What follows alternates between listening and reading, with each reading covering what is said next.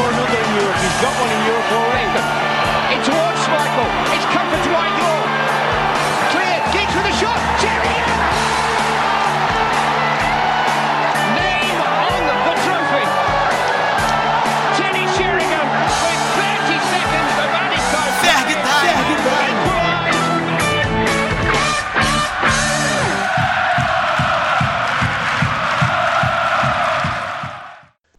Fala pessoal, está começando o 37 episódio do Ferg Time, o podcast da Red Arm Brasil. E hoje a gente vai falar sobre a semifinal da FA Cup da Copa da Inglaterra, a infeliz derrota diante do Chelsea e o Wembley, sobre como fica a briga por top 4 pela vaga direta e indireta para a próxima Champions League, que envolve tanto o United quanto o próprio Chelsea e o Leicester. Leicester que hoje foi derrotado pelo Tottenham de José Mourinho por 3 a 0. E aproveitando a presença de um especialista em Chelsea, vamos falar sobre os projetos tanto de Solskjaer no United quanto de Frank Lampa à frente dos Blues. Sem mais delongas, sem mais demora, apresento aqui Gustavo de Araújo do Blues of Stamford, vai falar um pouco aqui com nós sobre esse, a semifinal da Copa da Inglaterra. Seja bem-vindo, Gustavo, é um prazer te recebê-lo aqui no Ferg Time. Fala Ives, fala Vinícius, fala pessoal que acompanha a Red Army, o Frag Time. É um prazer falar com vocês. Vamos falar um pouquinho sobre, sobre Chelsea, sobre a briga com, com o United por uma dessas, por duas dessas, dessas vagas aí. E é um prazer falar com vocês. Como o Gustavo falou, já apresentou o outro convidado aqui desta, da 37ª edição do Frog Time, é o Vinícius Cassim, que vez ou outra participa aqui do Frog Time também. Seja bem-vindo, Vinícius. Vamos falar muito aí de tática, de United, Chelsea, de Champions League.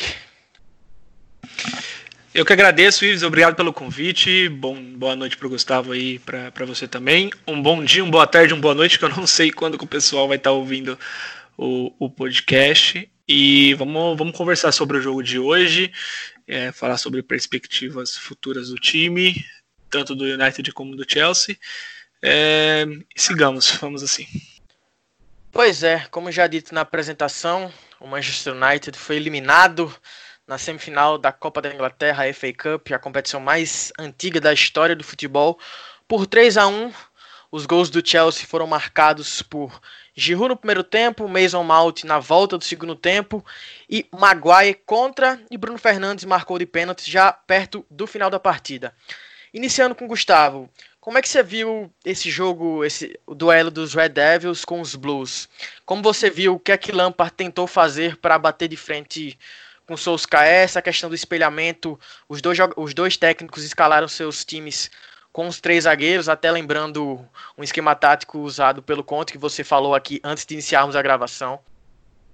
Bom, Luiz, uh, não surpreende a escolha do Lampard, até porque acompanhando essa temporada a gente vê que, que o Lampard, normalmente, quando ele reconhece que o adversário é mais forte ou vem no melhor momento, ele opta pelo, pelo esquema com três, três zagueiros, né? Aquele 3-4-3 característico do Conte que deu ao Chelsea a Premier League 16-17 me surpreendeu um pouco a questão do, de, dos dois times virem espelhados, né? Só que ele acabou com a lesão do, do Bailey, o Solskjaer tendo que mudar isso talvez antes do que ele imaginava, mas foi um confronto tático interessante, né? O, o Lampard optando por Reece James e Alonso, dois caras que, que sabem chegar muito na, na área, né? O, o Alonso mais com uma finalização, o Reece mais com cruzamento, mas mesmo assim, mesmo com o Reece como um ala, o Aspilicueta, mesmo sendo teoricamente um dos três zagueiros, fazendo esse corredor muitas vezes.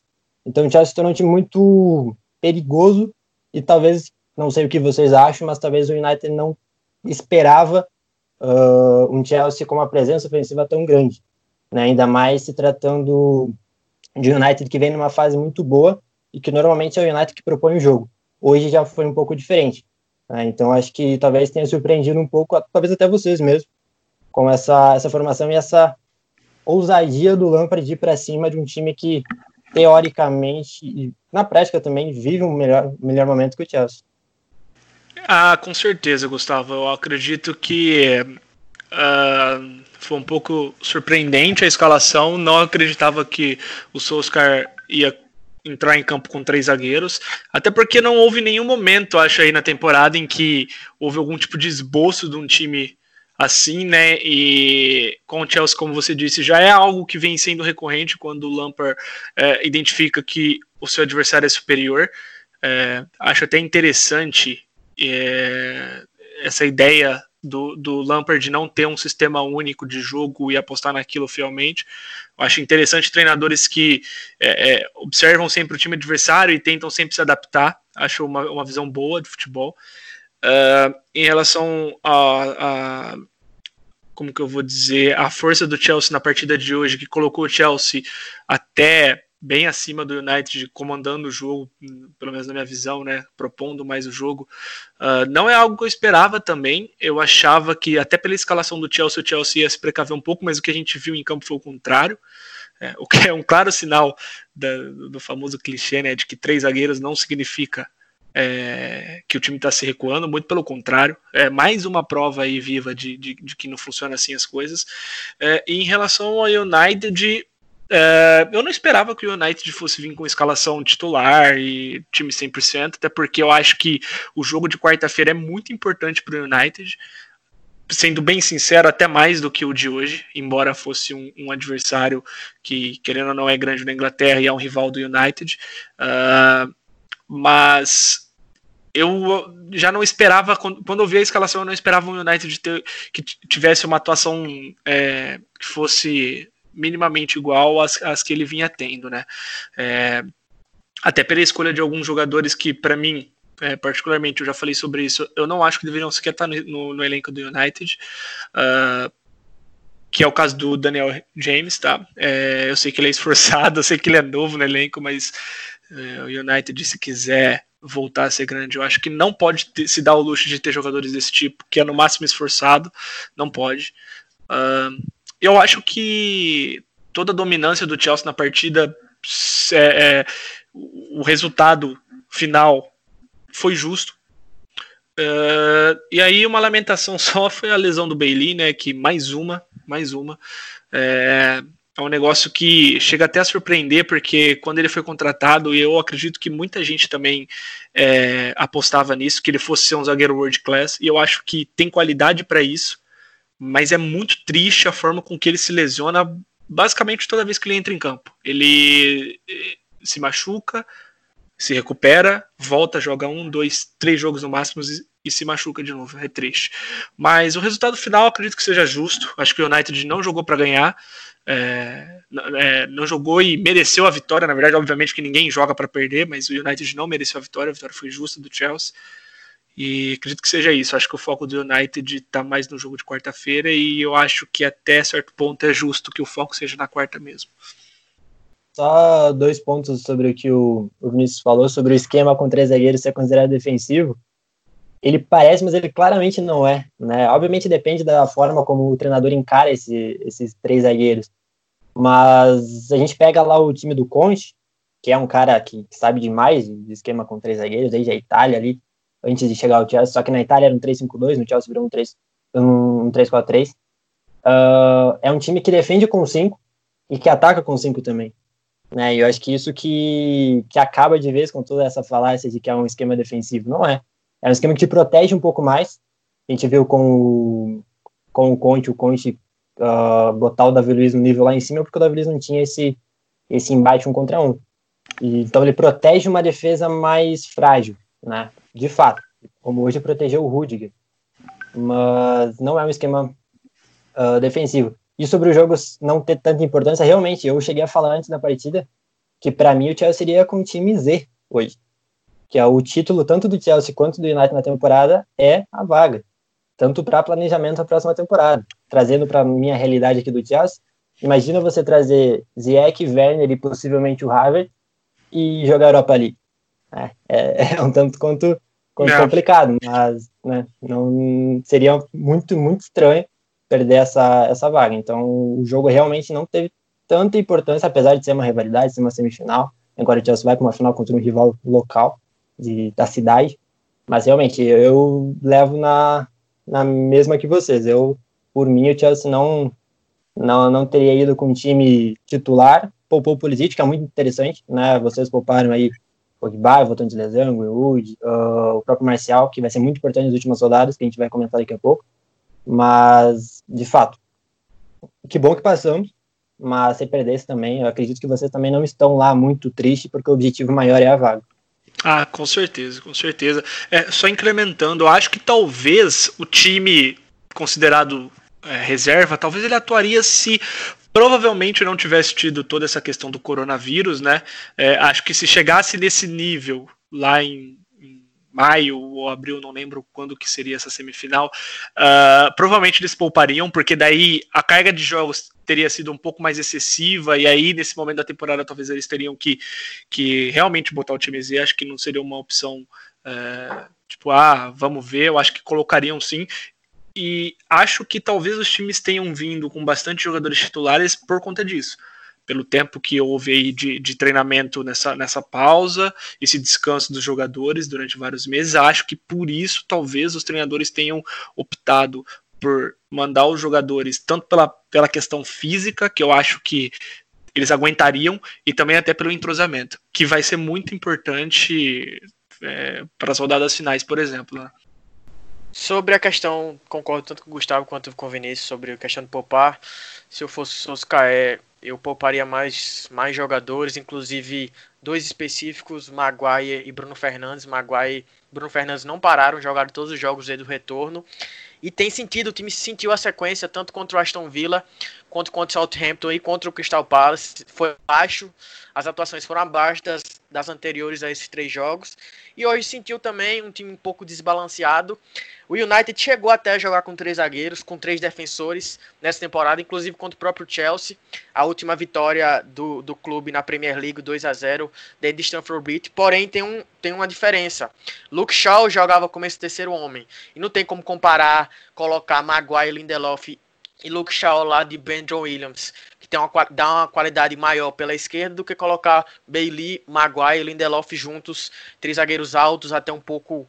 Maguire é o mais pesado deles, mas que se, se, se em algumas características em relação a isso, um pouco não tão velozes como outros. E aqui fica o nosso. Esperamos que Bailey, Bailey se recupere o mais rápido possível. Sousa disse na entrevista coletiva que ele foi direcionado ao hospital e novamente David De Gea, que tem ido tão bem no meio de semana contra o Crystal Palace, feito, tinha realizado boas defesas contra a equipe londrina. Hoje foi destaque negativo. Nós torcedores de United nos acostumamos a ver o espanhol num nível assim extraordinário, sendo considerado por alguns o melhor goleiro do mundo e da Premier League, sem dúvida nenhuma. Porém, hoje, ao meu ver, pessoalmente, eu achei que ele falhou tanto no primeiro gol como no segundo, mas principalmente no segundo, na finalização de Mason Mount, uma bola que não sei se ele tinha tanta segurança que ele queria encaixar e a bola bizarramente entrou. O que, é que você acha de De Gea, Cassim? Ele que tem 29 anos, renovou o contrato com o clube há pouco tempo, é um dos maiores salários da Premier League do clube, e vem um Dean Anderson que pode não ser emprestado mais e chegar para fazer sombra a ele. Uh, em relação ao De Gea, é, é complicado falar dele, porque querendo ou não, ele tem uma dedicação muito grande com a gente. O que ele fez nos últimos anos é, é um negócio assim, assustador. É, eu não me lembro ao certo qual foi o campeonato é, específico, mas houve jogos em que ele ganhou pontos para o United sozinho. É, e assim, de um tempo para cá, é verdade que ele não vem é, tendo uma regularidade muito boa e eu acredito que é, questões de é, gratificação, do torcedor ser grato a ele e tudo mais, é algo muito à parte.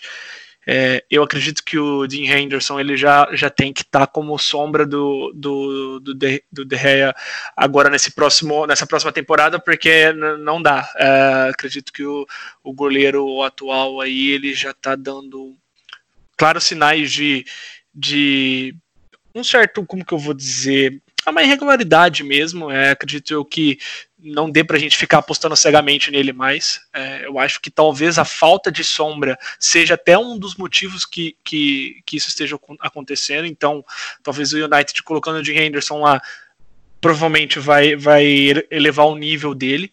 É, aí a gente vai ter uma grata surpresa que talvez seja ele retomando o, o, alto nível dele, ou na pior das hipóteses, o Jim Henderson entrando. Então, de uma coisa certa, é, em que relação aos goleiros a gente não tem muita preocupação. A gente não teria que, por exemplo, ir ao mercado e gastar, sei lá, 50, 60 milhões de libras aí num goleiro. A gente tem isso dentro do, do clube. É, então, em relação a isso, acho que seria tranquilo. Eu acho que a sombra dele provavelmente levaria é, o nível do Derré. É, mas de fato, é, gratificações, sou muito grato, o torcedor é muito grato, mas é impossível negar que em alguns momentos ele tem falhado sim, em outros ele tem ido bem, mas como tudo a gente tem que ser justo, tem que falar sobre os dois. Eu acho que a falta de sombra é um dos principais fatores que, que, que faz acontecer isso. Essa é a irregularidade dele, né? Tá cada vez mais difícil defender De Gea, inclusive eu tuitei sobre isso. Inclusive, jogo de Copa era para Romero estar defendendo o gol da equipe de Soscaé, mas o argentino, não sei se isso tem a ver, se isso se foi relacionado ou só entra na questão do rodízio, falhou no, no jogo contra o Norte pelas quartas de final.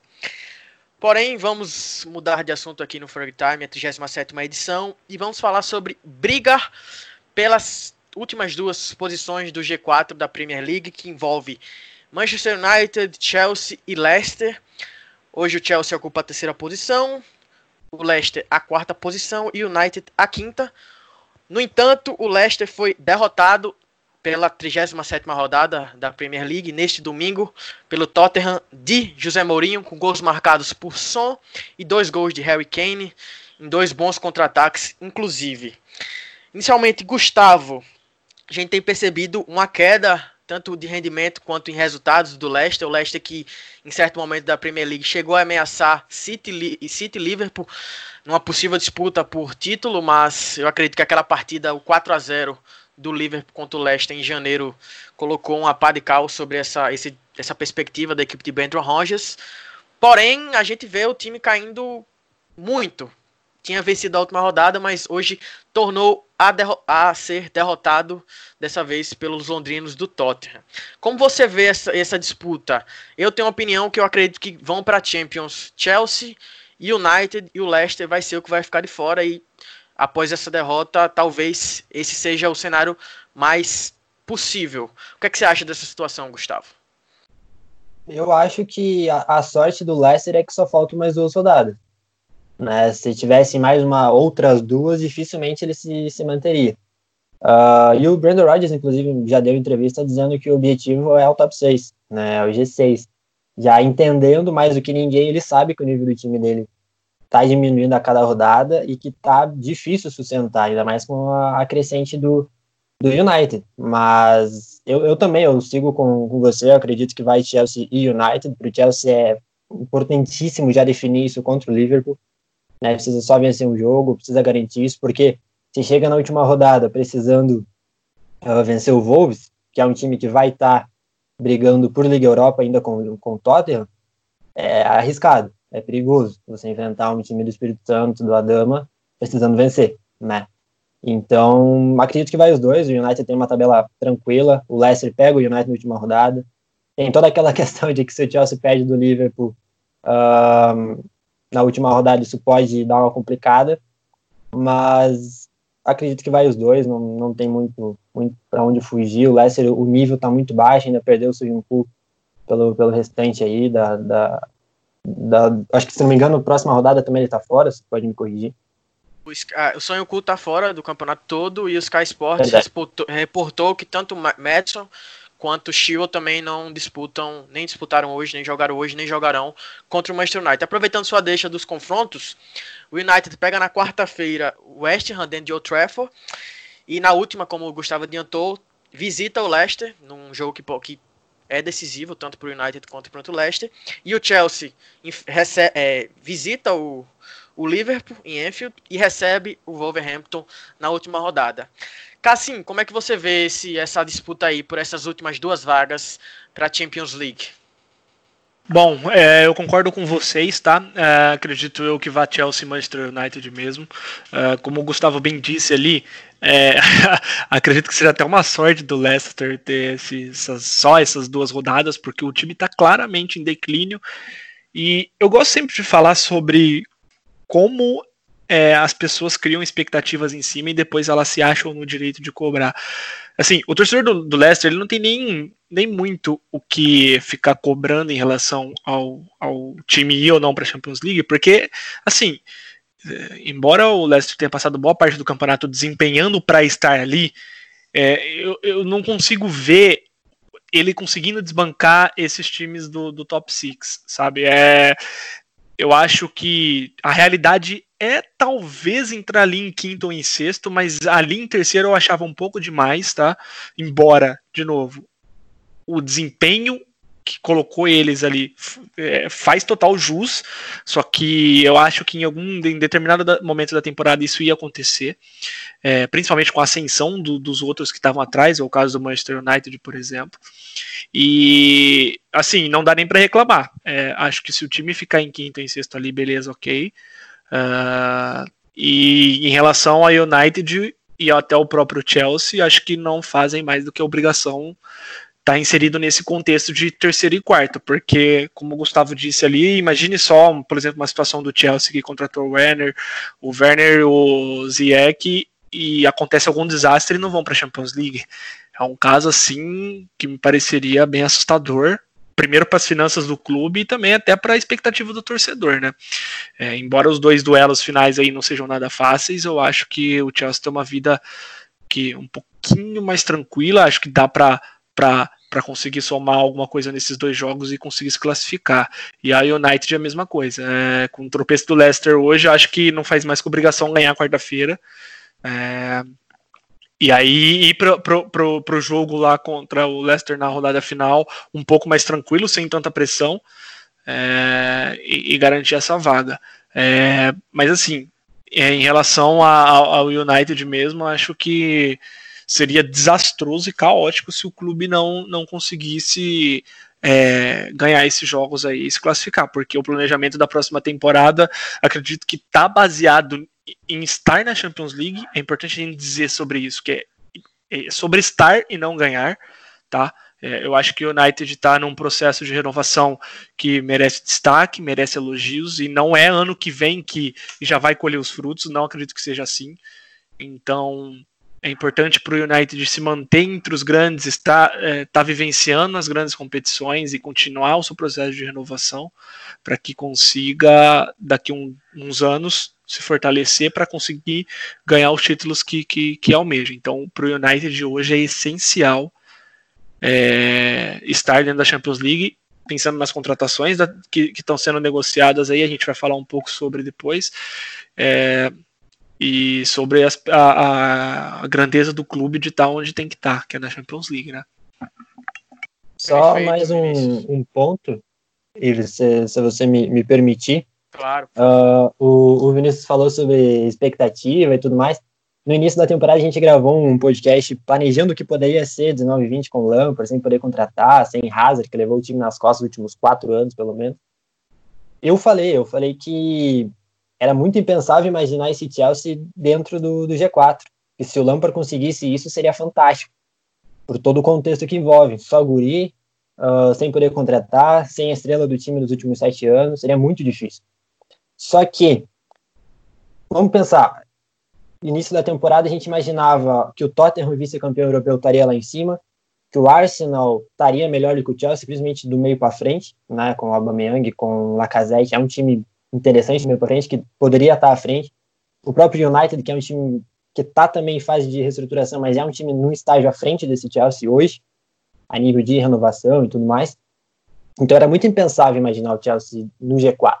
Eu imaginava o Chelsea ali brigando com o Leicester, com o Everton, com o Wolves. Né? O Everton também é um time que a gente sempre bota uma expectativa um pouquinho a mais do que os caras entregam. Está em 12 hoje.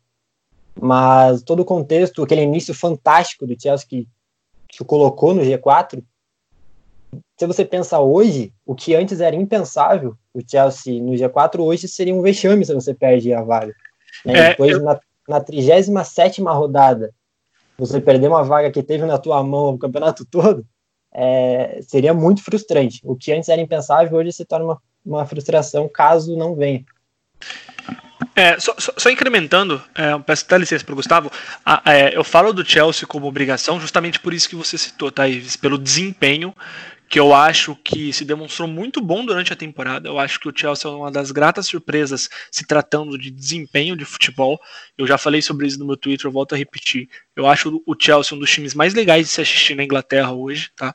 É, e eu acho que é merecidíssima a posição que o Chelsea se encontra. E eu acho que essa cobrança e talvez esse possível vexame seria baseado nisso. Tá? Se a gente olhar desde o começo da temporada, obviamente que, poxa, se, se imaginar o cenário que o Chelsea se encontrava e cobrar uma Champions League, seria inimaginável. Mas a gente fala isso baseado no que a gente viu mesmo, saca?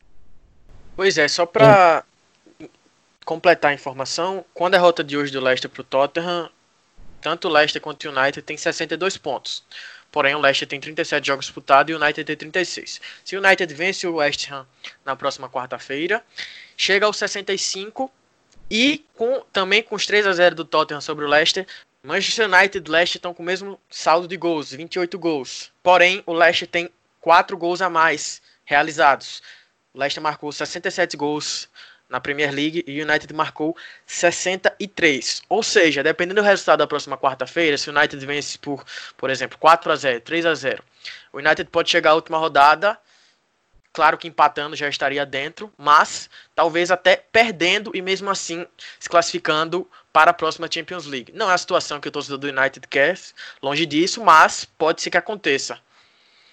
Resumindo basicamente tudo aí que a gente está tá falando sobre isso, vai classificar quem der o gás final melhor, digamos assim. Foram três times que não mantiveram uma regularidade durante o campeonato. Né? O Chelsea começou muito bem, depois caiu de nível natural, pelo grande número de jovens e por não poder contratar, enfim, era natural que, que não ia manter aquela, aquela sequência no início da temporada. O Leicester começou muito bem, ficou em segundo por boa parte do campeonato e caiu de nível. E o United foi ao contrário, iniciou lá embaixo e principalmente depois da chegada do Bruno Fernandes, o nível subiu. Tanto que hoje se coloca próximo de uma vaga. Então acho que vai ser justo, vai ser merecido para qualquer um dos dois que, que, conseguir. Vai ser quem conseguir aí se garantir nessa, nessa reta final, porque nenhum mesmo assim é, é de fato merecedor. Ou melhor, nenhum. É, pô, não é que nenhum mereça estar fora ou mereça classificar, entendeu? Acho que estão três times no mesmo estágio e seja o, o que Deus quiser. Inclusive, é, só para informar o nosso ouvinte, a questão de critério de desempate. É, o primeiro critério de desempate da Premier League é o saldo de gols e em sequência os gols marcados. Até a gente já a gente falou sobre isso lá no Twitter, né, Gustavo? Mas mudando de assunto, a gente já falou sobre a semifinal da FA Cup entre Chelsea e United, já falou sobre essa briga pelas duas últimas posições do G4 da Premier League entre Chelsea, Leicester e Manchester United. Mas agora vamos falar sobre os projetos dos Red Devils e dos Blues para a próxima temporada e para os próximos anos como o Cassim falou, o United passou depois de depois de Alex Ferguson deixar a equipe, David Moyes, Van Gaal, Mourinho e agora está nas mãos de Solskjaer. Inclusive, eu tinha até escrito um texto para Pele Brasil em janeiro, depois da última derrota antes dessa para o Chelsea do United, a última na Premier League contra o Burnley, um 2 a 0 em Old Trafford, que, que Solskjaer não tinha mais nada a fazer no United. E como eu disse na última edição do Fair Time, eu tinha errado. Eu acho que eu, eu acredito que ele é sim o cara para estar à frente desse processo de, de reconstrução. Mas sem, sem demorar muito aqui, sem enrolar. Gente, eu queria falar sobre como esses processos, esses projetos, os estágios de Solskjaer no United, à frente do United e Lampa à frente do Chelsea. Vou começar falando sobre o Chelsea com o Gustavo. Gustavo, você poderia falar aí, se possível até comparar esses dois estágios, se um já está mais à frente que o outro, você tinha falado, mas questão do técnico, dois jovens técnicos que assumiram as suas equi respectivas equipes há pouco tempo. É, como eu falei, eu acredito que o United está um passo à frente por uh, primeiro por já ter a, uma espinha dorsal, né? mais agora com a chegada do, do Bruno Fernandes, com o Pogba uh, bem, né, saudável, e pelo Solskjaer já ter um tempo maior. O Lampard é um cara que está no primeiro ano de né, trabalhando à frente de um, de um, clube da Premier League, já aceitou o desafio do Chelsea, uh, só teve uma experiência com o Derby, lá na Championship, então são contextos diferentes. É, mas eu estou satisfeito com o Lampard, acho que eu posso né, falar um pouquinho melhor do lado de cá. Eu acho que, inclusive, é acima das expectativas, né? complementando tudo que eu já falei sobre a gente não imaginar uma vaga no G4 lá no início da temporada e ela vier, né, ou tá próxima de vir, uh, a, a, expectativa ela é, ela era menor. Eu acho que o Lampard faz um trabalho muito bom e se coloca como um treinador bem interessante. Né? A gente pode pegar aí também o Arteta ali do Arsenal, que também vem mostrando boas ideias e teve também um baita de um professor que é, que é o Guardiola. Né? E o Lampard ali com as suas ideias, que eu, sinceramente, eu comecei a ver as ideias do Lampard uh, dois jogos antes da parada, contra Everton pela Premier League e contra o Liverpool pela, pela FA Cup. Ali sim eu consegui ver um Chelsea mais objetivo, um Chelsea mais dinâmico, um Chelsea que, que, é, que busca o gol de maneira mais rápida. Né? No início da temporada, como o Vinícius falou, que ele gosta de, de treinador que não mantém um estilo né, um esquema tático fixo, o Lampard não mantém, mas ao mesmo tempo o Lampard mostrava estar tá muito perdido, né, porque ele chegou meio, digamos, tímido uh, e tentou manter as ideias do Sarri por um tempo. Tanto que, por exemplo, o Jorginho, como o primeiro homem de saída de bola, é uma ideia do Sarri que, sem dúvida nenhuma, não se aplica às ideias do Lampard. É o que o Lampard imagina para de futebol. Então, o Lampard demorou para isso, mas hoje ele, ele se encontrou. Né? O Solskjaer demonstra um bom trabalho. Acho que é um cara que está um pouco acima, mas o, o Lampard tem ideias muito legais e, e, a tendência com as próximas contratações, com quem já chegou e, e quem ainda vai chegar, é para a próxima temporada ambos os times fazerem uma, uma Premier League bem interessante. Não a ponto de desbancar a Liverpool, desbancar a City, acho que ainda não. Inclusive, eu comentei com o Vitor Sérgio Rodrigues no nosso YouTube lá do, do Blues of Sempre, no vídeo que a gente analisou o Ziyech. Uh, a contratação do Ziyech, do Werner, não é ainda para desbancar o Liverpool, mas é um, é um projeto. É um projeto a médio e longo prazo que acredito que vocês levam da, da mesma forma. Né? O Solskjaer uh, liderando esse projeto a longo prazo, assim como aqui do lado de cá o, o Lampard fazendo o mesmo.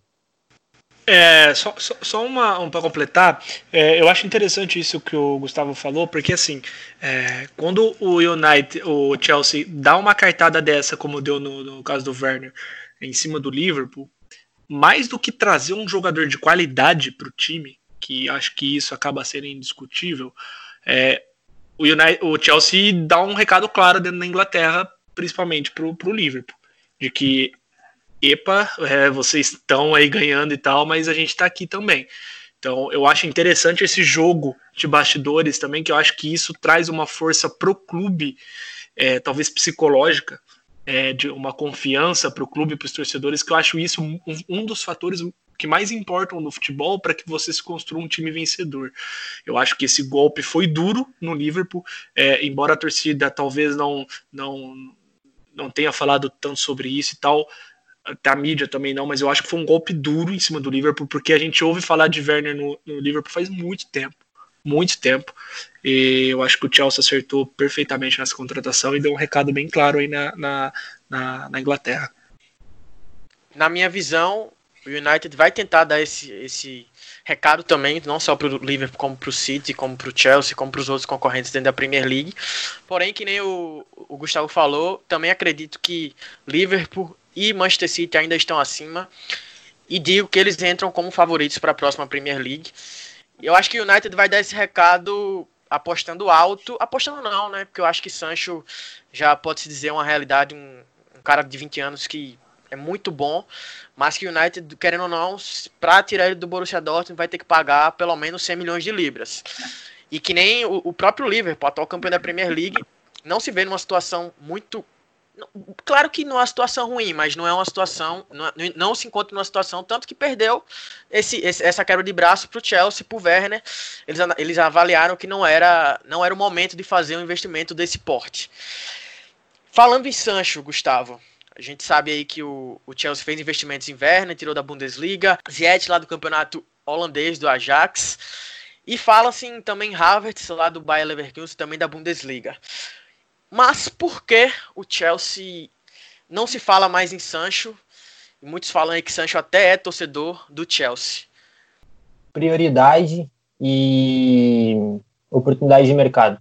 Acho que é, são os dois fatores fundamentais para não vinda do Sancho. Queria muito, sinceramente, como eu já venho repetindo isso ali no Blues of Stanford, em podcast, o Sancho é um cara para dominar a Europa em uma, em uma década. Se, se, ele manter um nível legal, é um cara para ser dominante. Joga muita bola. Né? Só que no Chelsea hoje, pô, você tem ali a possibilidade de buscar o Ziyech na, na, na Holanda por 40 milhões. Você buscar o, o Werner, um dos principais atacantes do mundo hoje, uh, ali também por 40, 45, para que o, o, o Sancho? Né? Sendo que lá atrás sua defesa continua uma peneira, continua uma várzea, né? sistema defensivo extremamente falho. Então acho que tem isso. Inclusive a própria contratação, a provável contratação do Havertz, eu acho que não existe uma necessidade tão grande. O Havertz seria um cara para chegar lá no finalzinho da janela, depois que já tiver um zagueiro, já tiver um lateral esquerdo, já tiver um goleiro mínimo possível confiável, pelo menos o, o, básico, né, que é o que a gente não tem hoje com o Kepa. Mas é, é, isso, é basicamente isso. A possibilidade de mercado de trazer já dois caras para o ataque uh, e prioridade. Você não, não dá para gastar 100, 100, 120 milhões num jogador só por melhor que ele seja. Sendo que até mesmo para as pontas você já tem Pulisic e Hudson Odoi, que são dois grandes jogadores. Hudson Odoi é um cara que eu digo, e que, que talvez quem não acompanha muito o Chelsea, não acompanha muito a carreira, principalmente do Hudson Odoi na base, é um cara que tem o potencial para ser fantástico. Se ele mantém a cabeça no lugar, se ele esquece o extra-campo e, e, foca em jogar bola, ele é muito bom de bola. É um cara que tem uma. Pode chegar tranquilamente no nível parecido do Sancho. Né? Se a gente pega o, o Hudson vai hoje e bota ele ali na Bundesliga, por que não fazer algo parecido com o Sancho faz? Né? Eu não duvido. Conhecendo o Hudson não duvido. Então acho que a necessidade do, do Sancho não é tão grande.